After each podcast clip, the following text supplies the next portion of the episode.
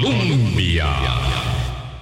Con un país en sintonía, muy buenos días a ustedes, buenos días a todas, a todos en este eh, día jueves, en este primero de septiembre, primer mes de este año de celebración patriótica, por supuesto, que sea un muy buen mes, que, bueno, que nos alcance la plata a todos en este contexto de inflación. Por supuesto, con una buena noticia derivada de este día miércoles, que es la próxima rebaja ya aprobada, en espera de que se aplique pronto, eh, de cerca de 13% mm, más o menos en el precio de la gasolina. Es algo, por supuesto, eh, un alivio en el bolsillo de muchos costarricenses. Este servidor Álvaro Murillo está muy agradecido por la compañía de ustedes.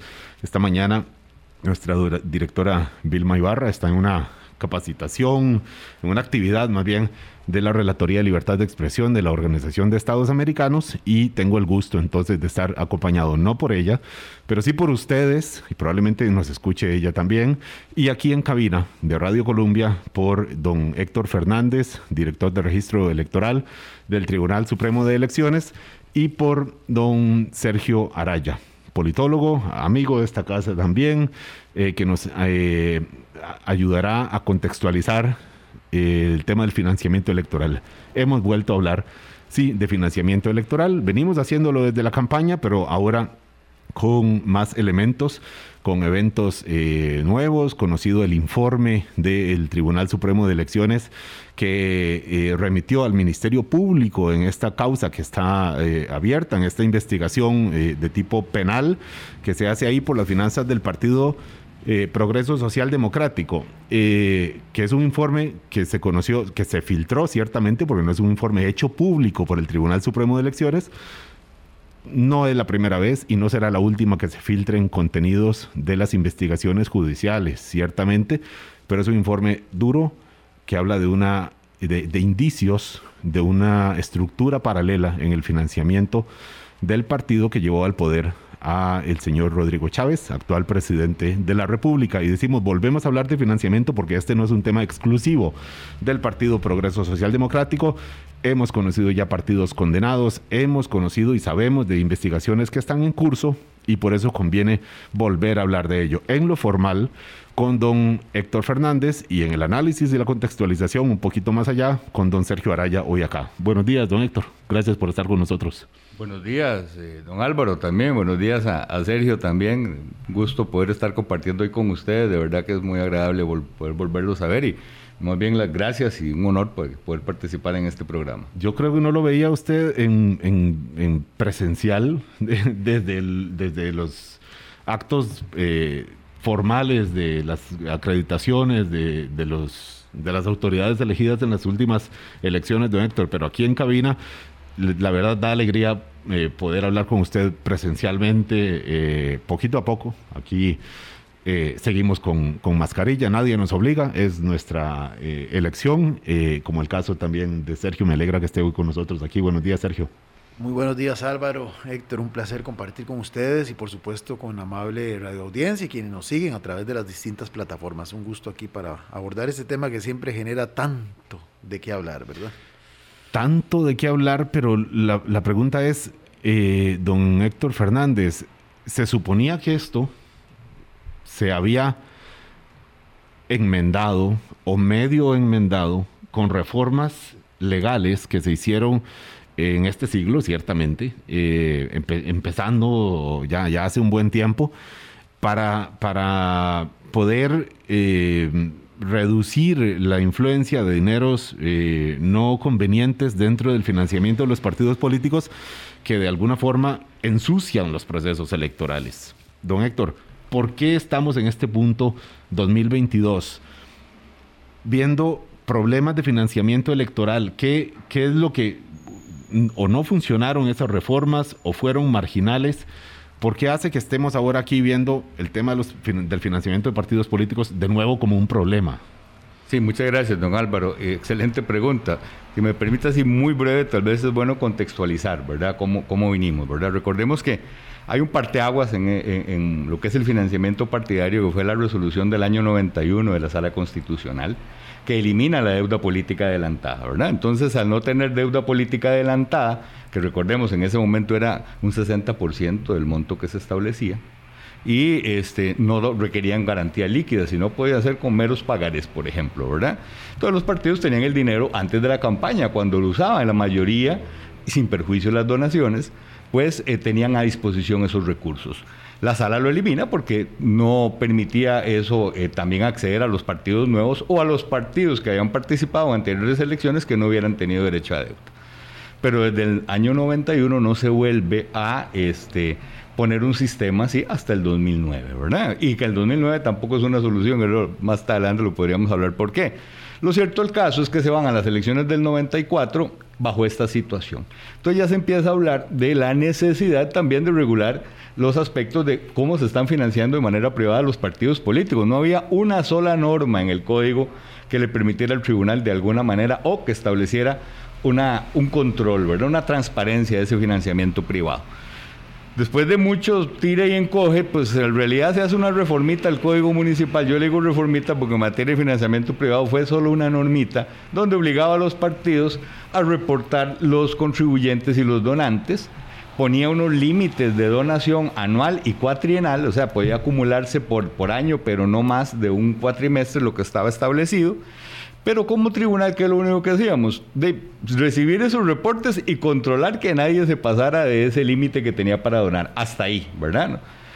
Eh, así se van pasando los, años y recordemos que también se dan una serie de este, hechos, que incluso se forma una comisión investigadora con ocasión de la campaña presidencial del 2002, ¿verdad? Entonces ya ahí es donde se empieza a hablar de estructuras que paralelas. Hizo, perdón, doctor, para recordar un poco, la campaña que llevó al poder al presidente Abel Pacheco. Así es. Recuerdo que eh, además estaba empezando yo en la cobertura periodística de, temas políticos y es cuando por lo menos en la opinión pública, me parece, se posicionó el tema de estructura paralela en, ese momento. Correcto.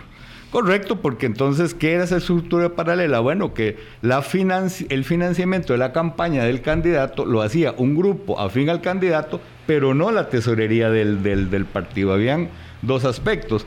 También se menciona, hubo una comisión investigadora, pasaron personas que normalmente donaban a los partidos políticos, pasó mucha gente por esa comisión, ¿verdad?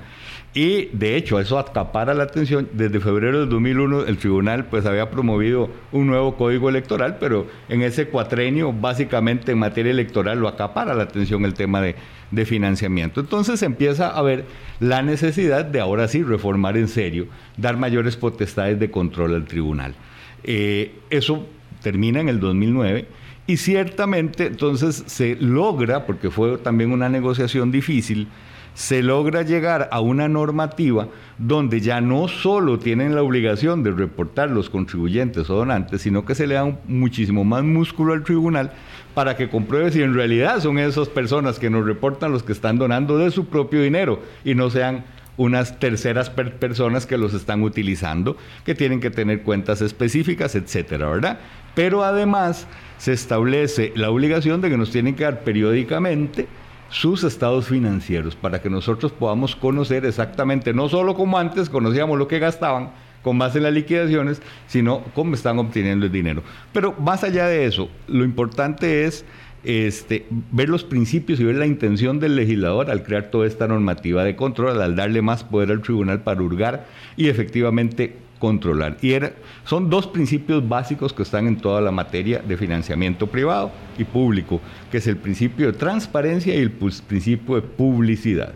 Bajo esos dos principios entonces se dijo, ahora sí, solo personas físicas costarricenses pueden donar a los partidos políticos. Está prohibido, obviamente, para los extranjeros, físicos o jurídicos y para cualquier persona jurídica extranjera. ¿Por qué? Bueno, porque no sabemos quiénes son los dueños de esas personas jurídicas. Una cosa puede ser los que estén ahí como representación legal y otra de dónde viene el capital. Es más difícil.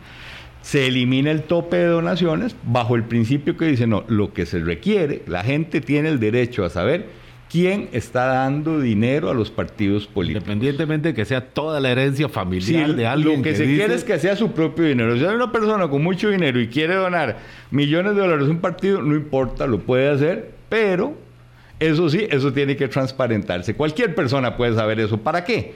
Para que haya también una rendición de cuentas. Si después, si ese partido llega a gobierno y a esa persona le pueden achacar que obtuvo una ventaja o un privilegio, no debido a decir, mire, entonces aquí eso, ese dinero no fue una donación, sino que había un interés de promedio. Esa es la idea de que cualquier persona pueda este, establecer esa rendición de cuentas. Entonces se, elimina y a partir del 2010 empezamos, empezamos con esto, ¿verdad? Pero todo es dinámico, Álvaro, y esto ya para finalizar donde le quiero quedar.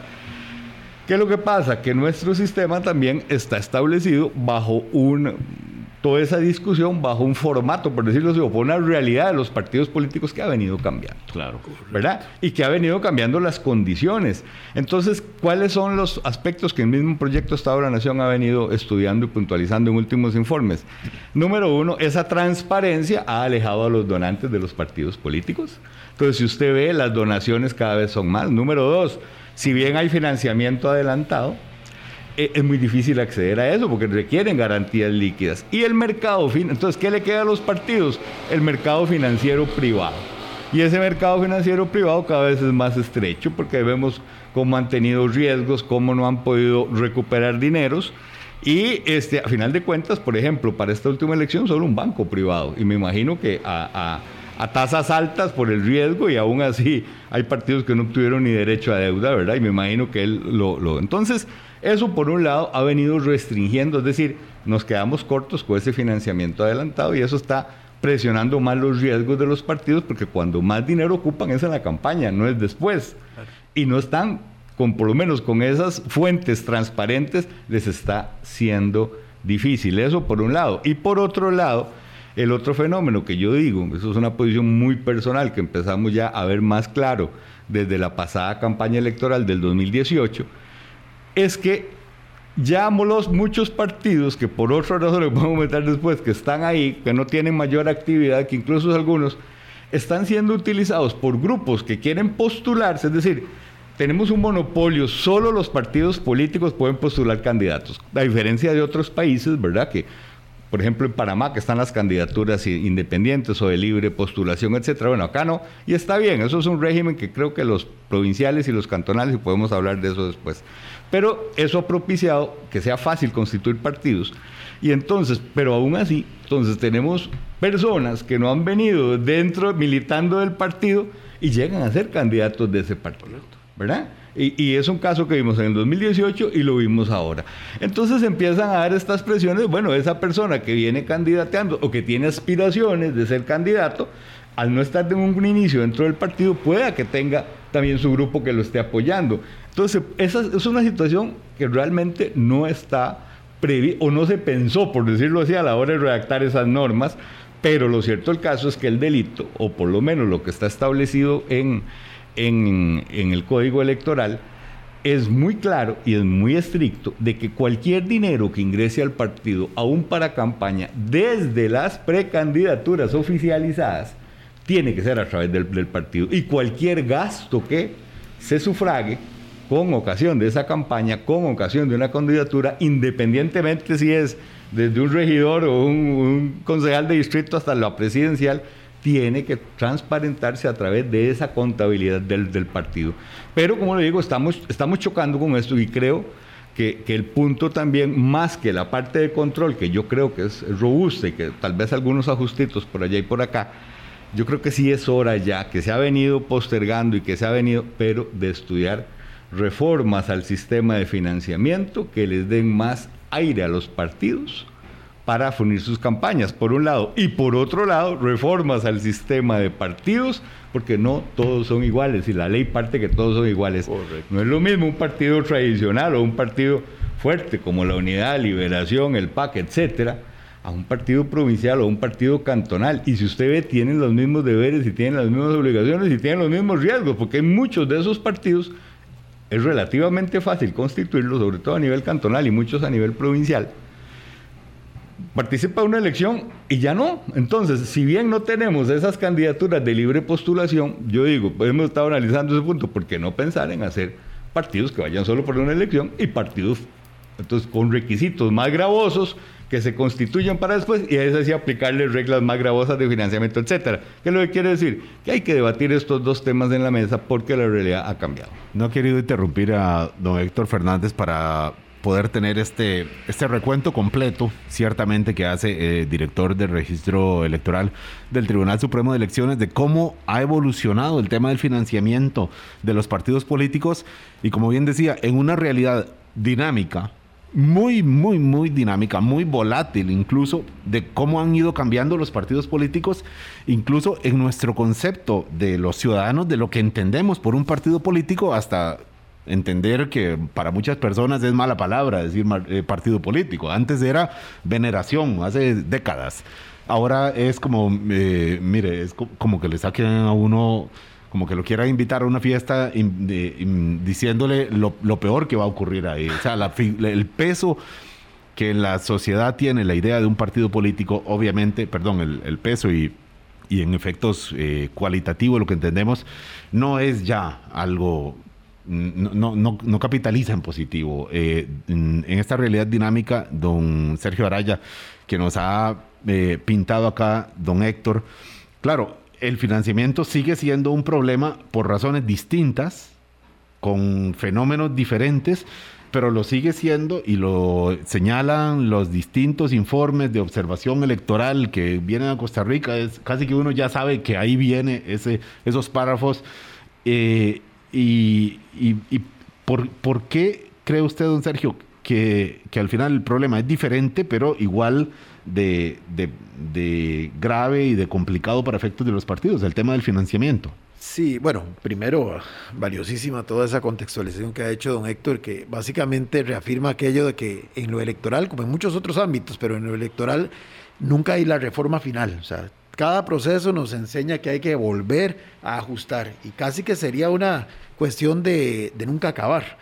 De hecho, ahora que mencionaba a Héctor a Panamá, ellos tienen una comisión de, partidos políticos orientada por el Tribunal Electoral, donde pasado un proceso electoral inmediatamente la convocan, detectan áreas de mejora de esa legislación, la tratan de convertir en propuestas que luego son sometidas a la Asamblea eh, Nacional, a la Asamblea Legislativa Panameña, eh, donde están representantes de esos mismos partidos que forman parte de ese Consejo de Partidos. Aquí huelga el comercial en algún momento se intentó impulsar algo similar, pero los mismos partidos y la realidad de nuestro sistema de partidos, que don Héctor ya tan claramente ha venido introduciendo, eh, como que no, no permitió que fructificara. Pero sí, vamos a ver. Hay un tema fundamental y es que nosotros nos hemos decantado como país por un sistema de financiación mixta, ¿verdad? Ese es un tema complejo porque hay países que optan mejor por eh, generar, por evitar suspicacias, por evitar que hayan actores privados que se involucren en la actividad política y lo dejan únicamente a la financiación pública. Hay otros que se van por el otro extremo, que dicen, no, porque el Estado va a tener que apechugar con costos de partidos que si bien tienen vocación de poder público, son entes privados. Entonces, no, a esto que lo manejen directamente ellos y que como cualquier organización privada a ver cómo se costea y cómo se financia. Nosotros estamos en una fórmula mixta. Eh, lo que pasa es que efectivamente eh, no puede, digamos, la realidad del sistema de partidos y la dinámica política indefectiblemente va a afectar este otro tema de la financiación. Cuando se diseñaron esas reformas, que además son fruto de las lecciones aprendidas, que ya, que ya Héctor este, describió muy atinadamente, veníamos todavía en una época de bipartidismo, veníamos en una época en la que habían pocas agrupaciones políticas, veníamos en una época en la que estaban, por decirlo así, como muy alineados los diferentes actores alrededor de las fuerzas políticas predominantes. Siempre existieron otros partidos, porque tampoco es que es un bipartidismo así eh, puro, ¿verdad? Pero habían dos grandes, punto. Pero habían dos grandes que además eran los que se mantenían en el ejercicio del poder, se intercalaban el ejercicio del Ejecutivo y en la Asamblea Legislativa eran los que tenían más poder efectivo, porque las otras fuerzas políticas, si acaso, representaban un 2-3% del total del, de, la Asamblea Legislativa de turno. Y a nivel municipal habían, recuerdo, partidos cantonales muy puntuales que tal vez tenían una representación mínima. Por ejemplo, en Alajuelita había un partido que desde los 80 tuvo presencia. Pero ese fenómeno ha ido, digamos, variando radicalmente, por lo que mencionabas. Eh, y porque además también este, entiendo la sala de lo constitucional flexibilizó algunas normas que permiten que hoy, por ejemplo, sea muy sencillo, ojo qué grave lo que voy a decir, es muy sencillo crear partidos políticos, es más difícil quitarlos, es más sencillo hacerlos. Entonces esto ha dado pie a dos fenómenos, a que se vayan constituyendo eso que yo llamo este, partidos que son un cascarón jurídico, yo los invito a que vean en el tribunal, en la página, son más de 100 y pico de partidos los que hay entre los que están inscritos a escala nacional, a escala provincial y a escala cantonal, que la mayoría son cascarón jurídico, es decir... 150, pues, 150, bueno. No hay nada, es decir, detrás de ellos no hay nada. Sí aparece que un presidente, un secretario, lo que la norma establece, pero, no hay una vida, no hay una vida de acción política. Vida activa, exactamente. Entonces, esos se han quedado como justamente personas jurídicas que se le pueden ofrecer a alguien que tiene una aspiración que, como bien mencionaba Héctor, tal vez nunca ha pertenecido a un partido político ni cree en eso, pero por la obligatoriedad del monopolio de la representación política necesariamente tienen que acudir a un instrumento de esos. Y yo lo he dicho sin ningún tipo de, pena porque los hechos son verificables. El, el, actual presidente es un ejemplo claro de eso. Si don Rodrigo, todavía en agosto del año 2021, creo que en julio, no estaba perteneciendo a Progreso Social Democrático. De hecho, por la misma prensa sabíamos que había estado en negociaciones con el Partido Republicano Social Cristiano, que otras fuerzas políticas se le habían literalmente ofrecido para que las utilizara como instrumento Él para nunca militó en, este, en el Partido Progreso Social Democrático. Cuando lo conocimos ya ahí, lo conocimos ya como el candidato. Correcto, y de hecho, la, para no salir Perdón, mucho del que te interrumpo, pero el caso más, más claro, el de Rolando Araya. Bueno, pierde, la, pierde la, convención y simplemente... Y se, mete a otro partido, también de reciente creación.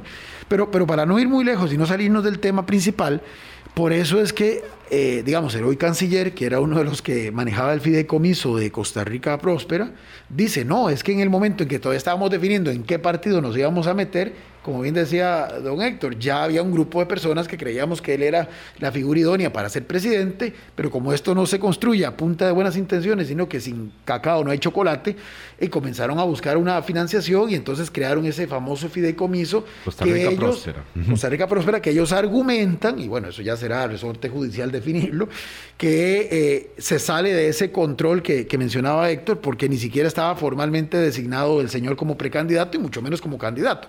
Pero bueno, repito, eso ya será en estrado judicial que se dirima, si esa es una estructura paralela o no lo es. Pero la justificación, por lo menos vertida públicamente por el, por el, hoy señor canciller de la República, es que, bueno, justamente en ese momento él ni siquiera tenía un partido cuando ya se hablaba de que tenía el interés de aspirar a la presidencia.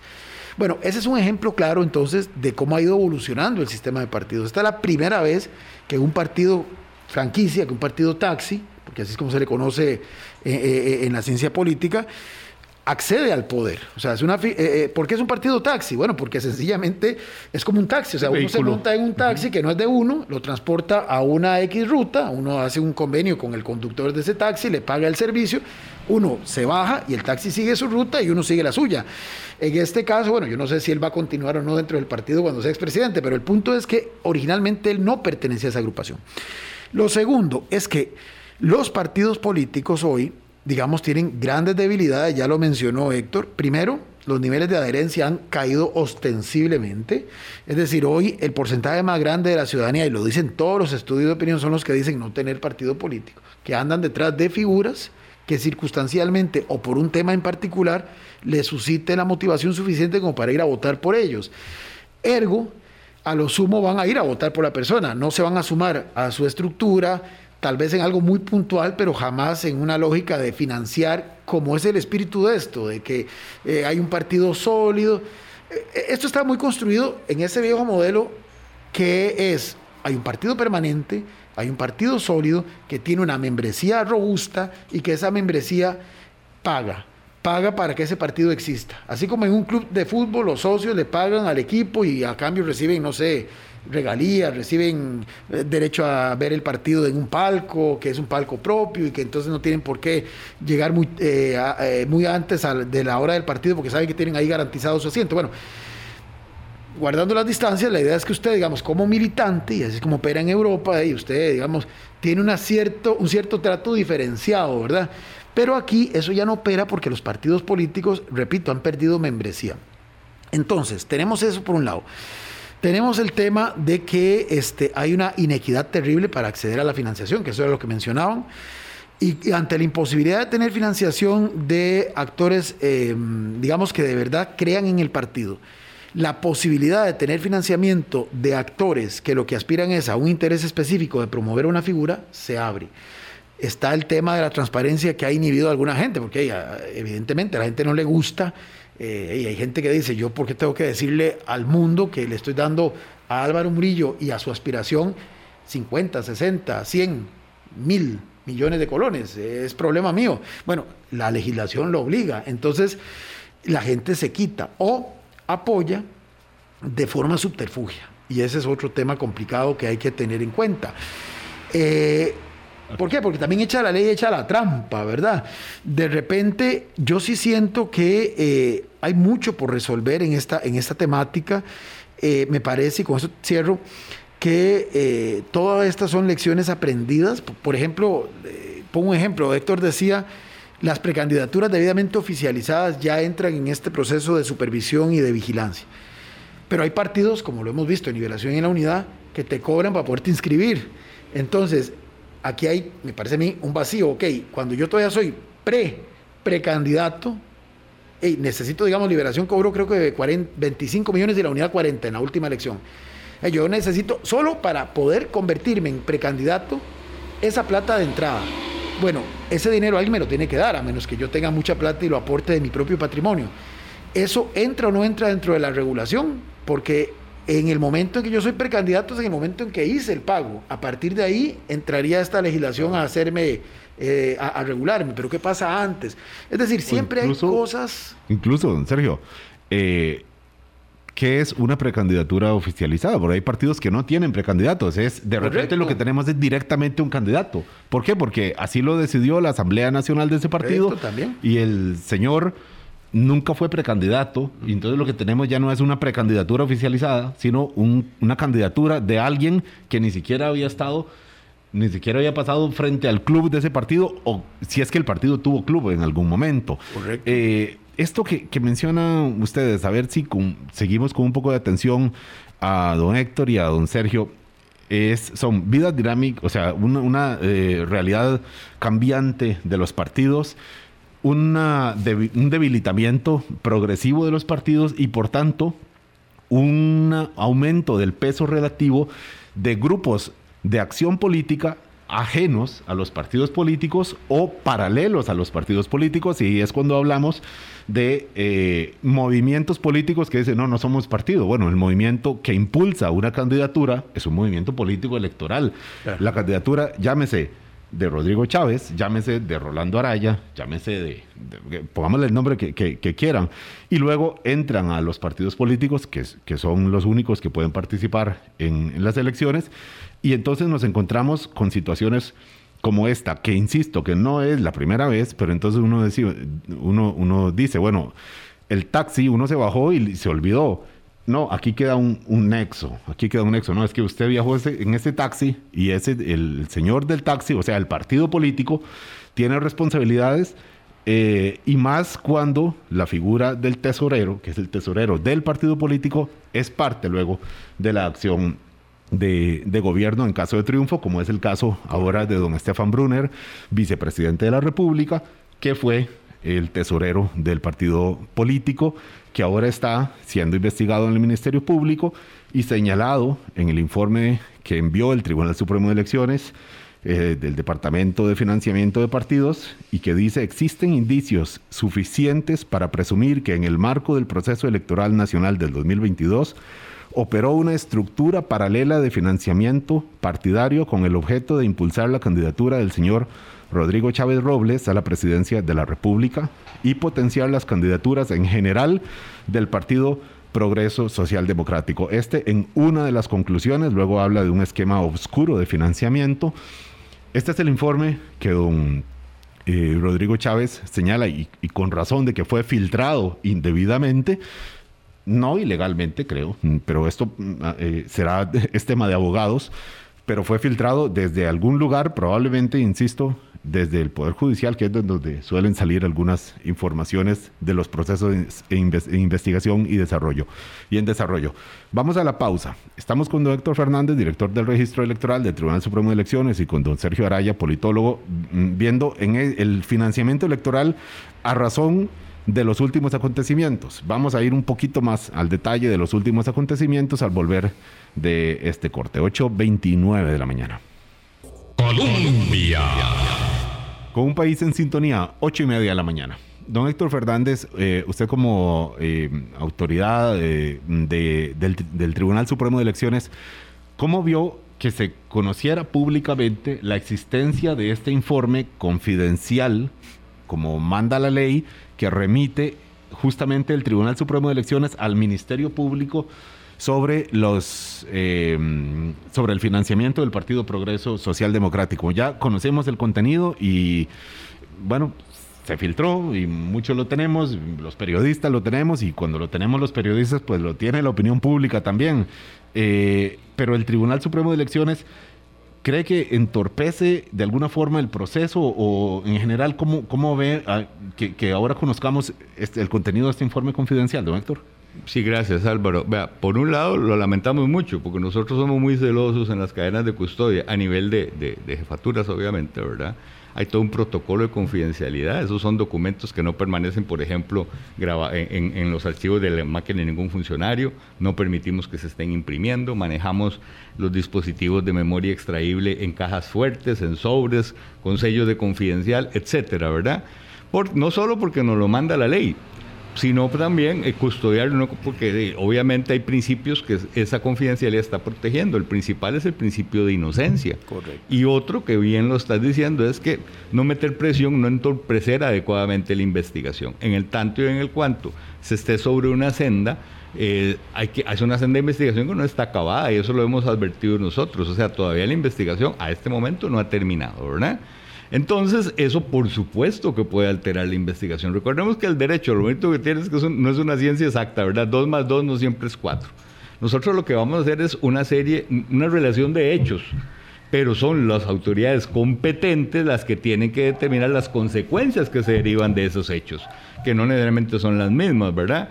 Entonces, meter presión a la opinión pública o este, de alguna manera saber cuál es el curso de la investigación, por supuesto que eleva el riesgo de que esa investigación pueda entorpecerse. Es, eh, decía usted fuera del micrófono, es, es ilegal la, la, filtración. claro, porque hay una norma que expresamente lo prohíbe. Pero entorpece un proceso de investigación penal que se conozca el contenido de este informe, por ejemplo, don Héctor. Como le digo, bueno, habrán los expertos en materia penal que se lo pueden dar con mucha mejor opinión que yo, ¿verdad?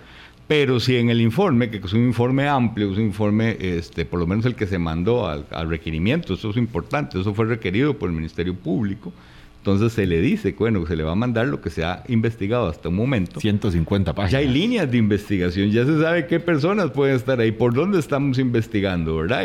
pero al no estar terminado, pues obviamente usted sabe que que e, eso puede entorpecer o puede oscurecer tal vez algunas pruebas, algunos indicios que llevábamos en esa línea, puede amedrentar a personas que en un principio estaban dispuestas a dar declaraciones y ya y ahora al, salir a la luz pues tal vez ya no, porque no necesariamente porque esté el nombre, sino más o menos porque la gente sabe de dónde viene cierta fuente de, información. Entonces, sí, sí, no deja de, todo esto estamos hablando a nivel de, de riesgo, sí, no deja de elevar a mi juicio riesgos que pueden de alguna manera afectar la, investigación, por supuesto, ¿verdad?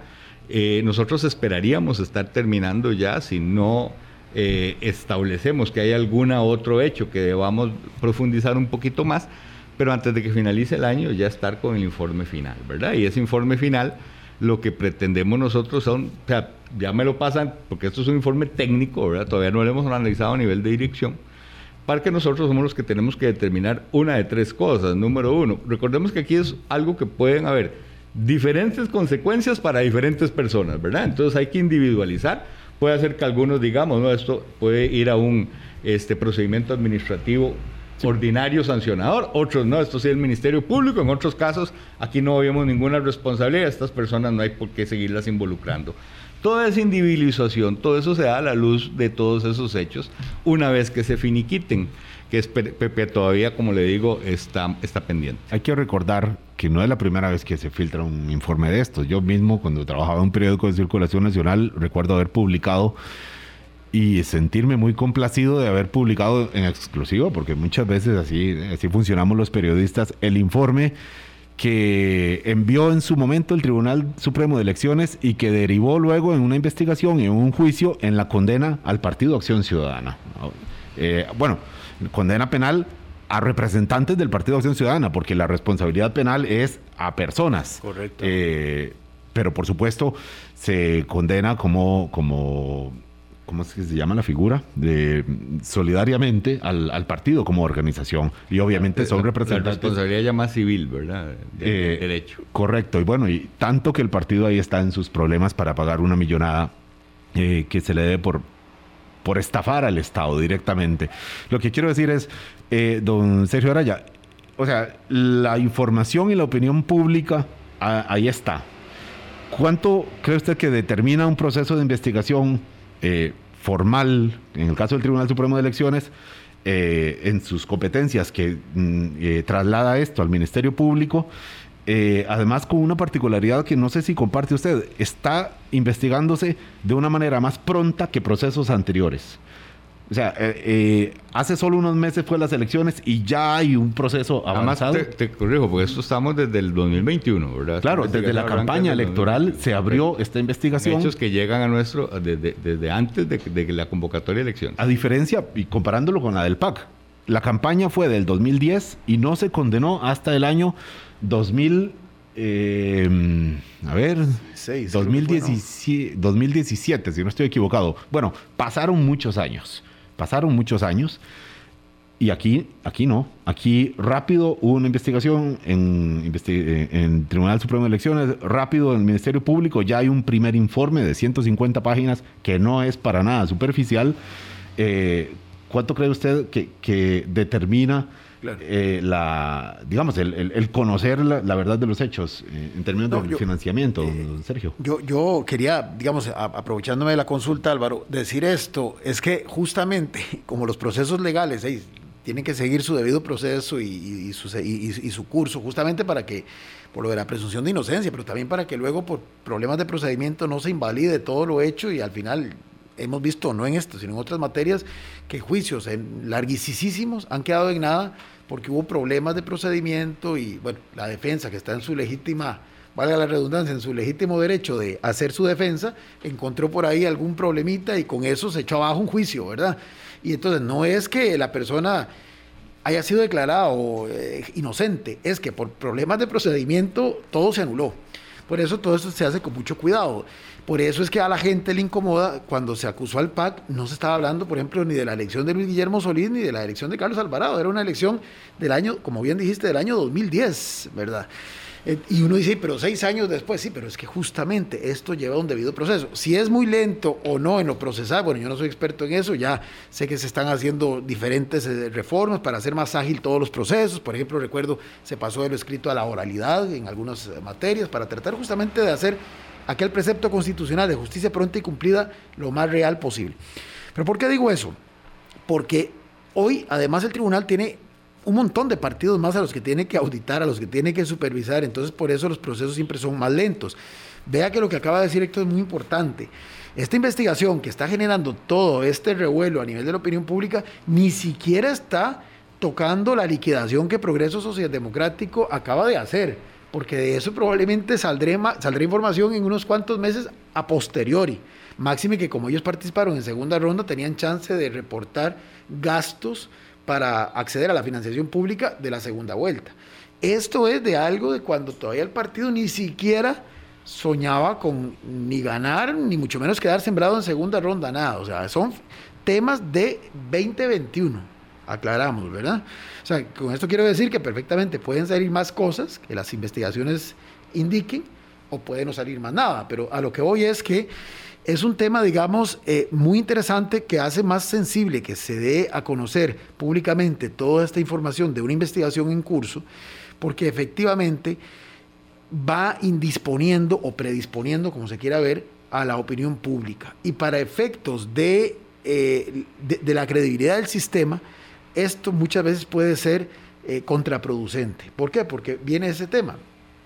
Ya don Héctor dijo de la parte legal, las implicaciones que esto puede tener, cómo puede alterar una investigación, ¿verdad? Porque ya va, a haber gente que se va a cuidar más, o va a haber gente que va a cambiar su, su, línea de, discursiva, o inclusive, como pasó con el audio que circuló, que reconoció el propio presidente que era veraz, él y su vicepresidente, este, perfectamente podría esa divulgación de ese audio sin autorización de un juez eh, hacer este, nula esa, esa prueba en un eventual juicio que hubiere que, que hacerse. E, eso altera la parte legal. Pero la parte política también, porque la gente comienza a percibir, por un lado, ¿verdad? Que el sistema, digamos, no funciona, que el sistema es muy lento, que el sistema este, no responde, que probablemente quiere eh, tapar a los culpables porque entre ellos se ponen de acuerdo y entre ellos entonces buscan siempre los resquicios para que no pase nada y entonces eso le resta credibilidad al sistema mismo y la gente sigue perdiendo confianza y la gente dice, ah, como son de los mismos, al final nunca pasa nada, pura impunidad. No, parece que esté funcionando así en un grupo importante seguidor de, que está apoyando al gobierno. Claro, pero por el otro lado, ese es un escenario. Por el otro es esto nos sirve como un elemento para polarizar. Ve, aquí están otra vez la prensa, como dice el señor presidente, que le da su calificativo, la prensa X, ¿verdad? La prensa canalla, como dice él, eh, haciendo leña del árbol caído, tratando de torpedear lo que él está haciendo. O sea, se utiliza políticamente. Entonces, desde, ambos, desde ambas dimensiones, para mí es negativo. Para algunos porque les fortalece ese escepticismo, esa sensación de que esto es una impunidad y de que aquí no va a pasar nada. Para otros es eh, gasolina para alimentar esa polarización. Es para decir, eh, aquí hay enemigos muy claros que nos quieren amedrentar, que no quieren que el gobierno, que lo quieren distraer de sus funciones y entonces están generando todo este ruido. Entonces al final, al final todo eso pervierte el curso de la investigación. Y aunque, bueno, esperemos que no, pero a quienes corresponde en su momento resolver, no viven en Venus, no viven en, Marte, están sujetos a todo este tipo de presión y esto puede eventualmente afectar el comportamiento. Y entonces, vea, lo grave.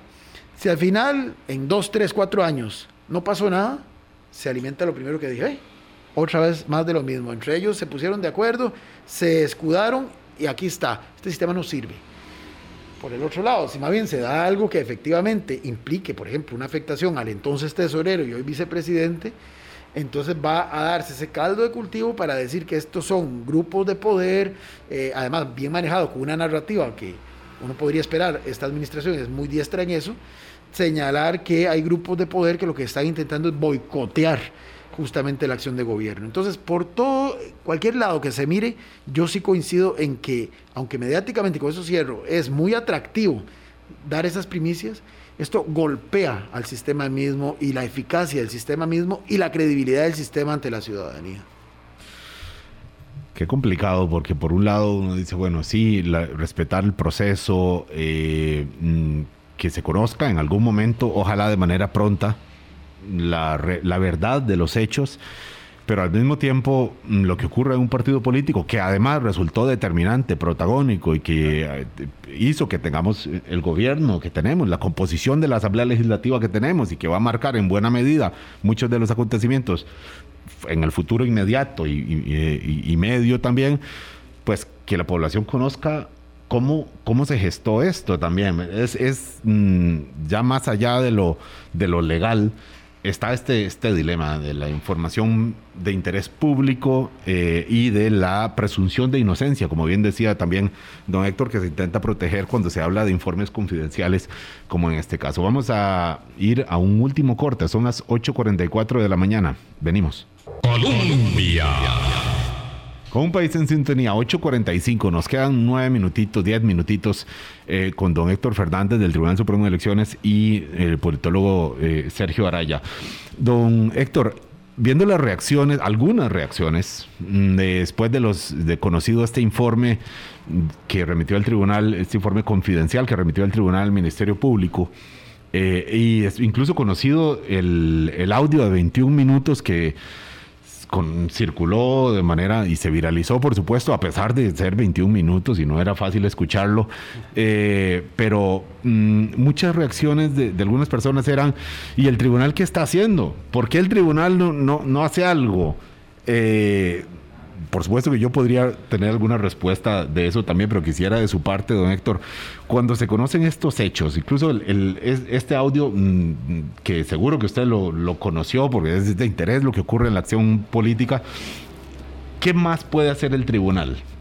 ¿Qué más? O... Eh, porque, como decía don Sergio, habrá algunas personas que digan, no, el tribunal aquí se está ensañando con, con mi partido, con mi presidente, y otros que digan, hombre, no está haciendo nada, y al final iremos a conocer dentro de un tiempo alguna, tal vez alguna condena a personas de segundo nivel, pero no a los que realmente mandaron ahí.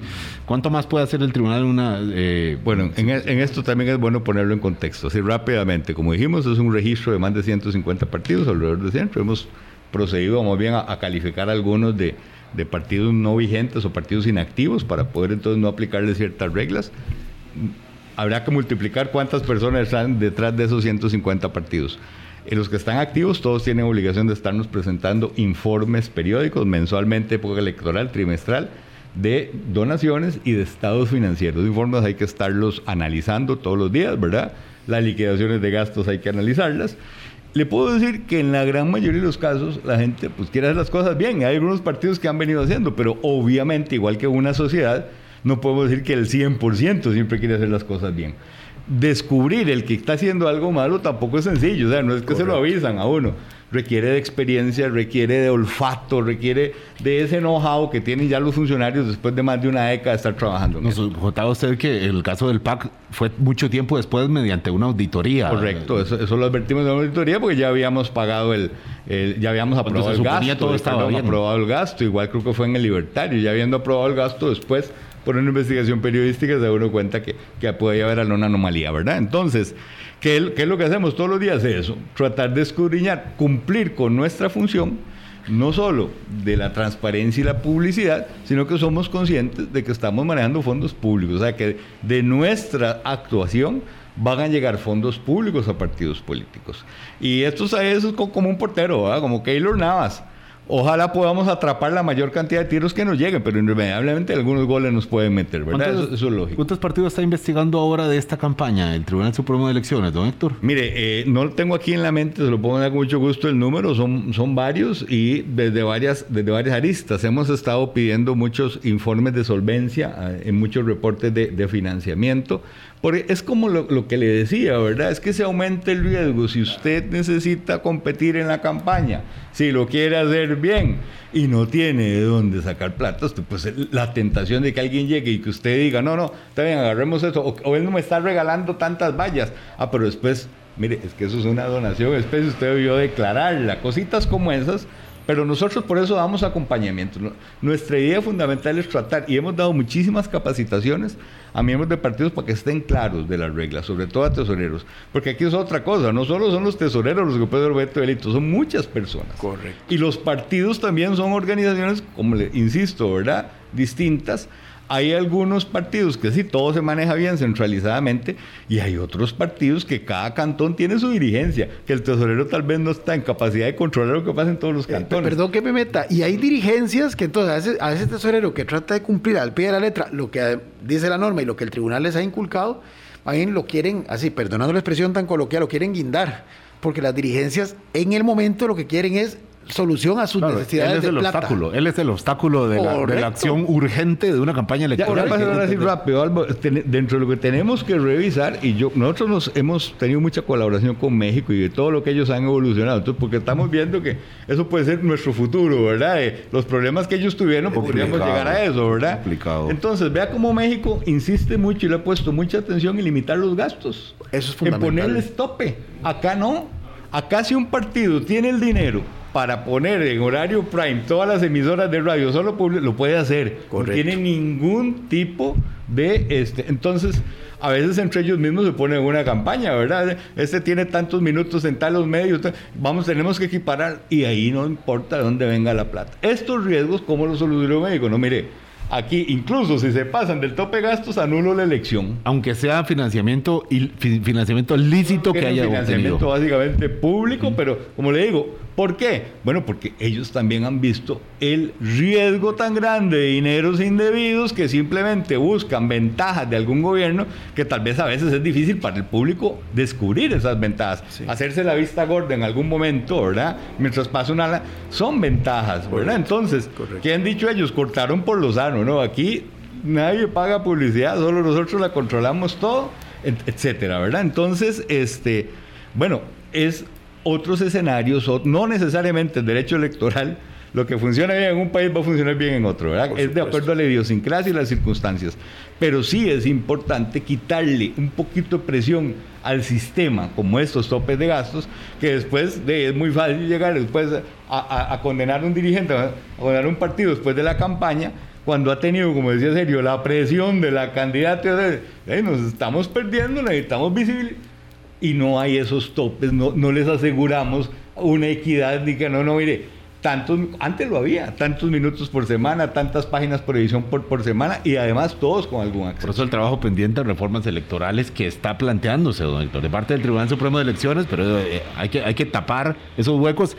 Luego se generan otros, probablemente, porque así es la, dinámica. Pero tapar eso es, don Sergio, en un minutito nada más, ¿cuánto presiona al gobierno el hecho de que se esté conociendo de que esté en desarrollo y que, se conozca casi que eh, de manera simultánea el contenido de la campaña del Partido Progreso Social Democrático, sabiendo que no es el único partido que está siendo investigado incluso por una estructura paralela o aparente, perdón, aparente estructura paralela, otro partido como el propio Partido de Liberación Nacional. Eh, recordemos el caso de cómo se financió aquel corto, eh, aquel video del salto al vacío, Correcto. Temas que se están investigando, sabiendo que no es el único, pero bueno, el que está en el poder, el que está en el Ejecutivo, es producto, por supuesto, del trabajo del Partido Progreso Social Democrático. ¿Cuánto lo presiona o lo condiciona, don Sergio? Eh, no, eh, evidentemente es un elemento distractor, es un elemento, eh, porque nada menos y nada más que el vicepresidente de la República es uno de los directamente involucrados en su rol de tesorero, ¿verdad? canciller de la República, presidente fue del uno de los administradores del fideicomiso. Entonces, obviamente eso distrae, obviamente esto puede convertirse en un arma, digamos, de transacción política, ¿verdad? Eh, va restándole, ¿por qué no?, un poco hasta de credibilidad en ciertos sectores o en otros más bien puede usarse para incendiar más ese discurso y polarizar más. Entonces, sí, evidentemente esto afecta y no es la primera vez y en otros países se ha observado cómo terminan algunos gobiernos eh, perdiendo credibilidad, legitimidad, inclusive en algunos casos porque la legislación así lo permite, hasta cayéndose, fruto justamente de problemas detectados en cómo ese gobierno llegó al poder cuando todavía estaban en campaña electoral. Entonces, sí es un tema delicado, es un tema complejo, y yo nada más permítame, con esto cierro. La información sí hay que transmitirla, pero tratando en la medida posible de dar ese contexto para que no sea solo información mediática, sino información que forme. Y el tema de, los, eh, de las reformas, hay que, la comisión legislativa que va a investigar lo de la financiación, que no sustituya, y esto me perdonen la licencia de decirlo, a la Corte, o en este caso al Tribunal y a la Corte, sino que justamente identifique áreas de mejora para enfrentar esto por el fondo, porque efectivamente el tema del financiamiento es la puerta para una desestabilización mayor del sistema como lo estamos infelizmente observando en otras latitudes. En caso de que se apruebe la instalación de una, de una comisión investigadora específica para el tema de financiamiento electoral, no solo del PPSD, sino también de otras agrupaciones, o en caso de que se investigue dentro de la comisión ya formal, estable, de control de ingreso y gasto público en la Asamblea Legislativa.